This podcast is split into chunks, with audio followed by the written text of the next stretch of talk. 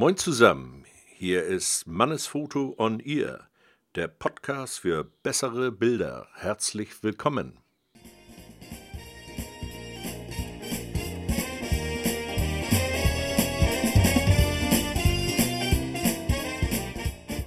Ja, Mann, hier haben wir die zweite Folge und äh, ich bin ja schon mehrfach gefragt worden, wo kommst du eigentlich her, was machst du eigentlich, wieso fotografierst du eigentlich?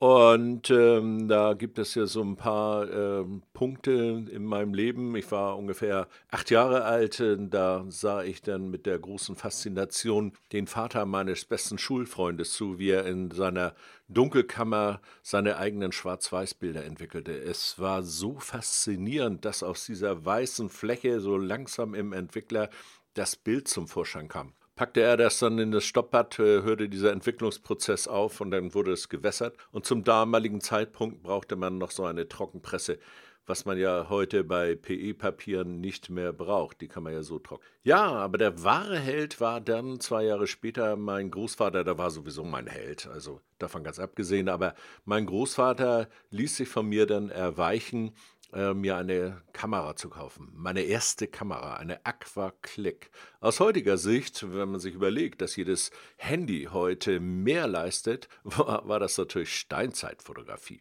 Die Kamera hatte gerade mal zwei Einstellmöglichkeiten, Sonne und bewölkt. Sie wurde mit einem Rollfilm bestückt, meistens schwarz-weiß Farbe, war für, in der Entwicklung für mich unerschwinglich. Auf den Klassenfahrten war ich natürlich der Held überhaupt, ne? Ist ja klar. Die Mädchen wollten natürlich hier nochmal ein Foto und da nochmal ein Foto und somit äh, war ich natürlich äh, immer gefragt, das ist klar. Wenn ich mir heute die Bilder anschaue, äh, werden so einige Erinnerungen wach. Als ich mich dann intensiver mit der Fotografie beschäftigte, stieß ich auf die beiden Musiker Leopold Godowski und höre Leopold Mannes. Natürlich fand ich die Namensgleichheit äh, mit mir sehr spannend und wollte mehr wissen.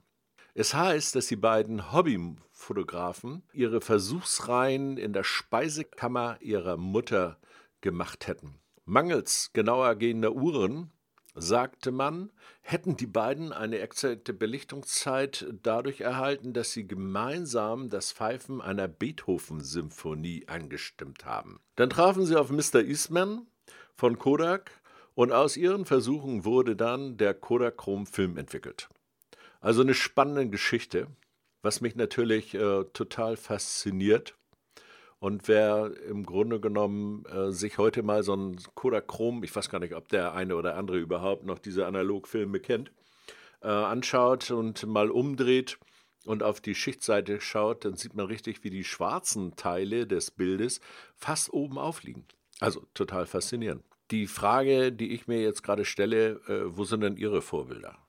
Haben Sie nicht mal Lust zu schreiben, was Sie so bewegt hat, äh, zum Fotoapparat zu greifen? Also, bleiben Sie fasziniert. Ja, das war's wieder einmal von unserer Seite. Und äh, falls euch das gefallen hat, äh, wäre ein Like total toll.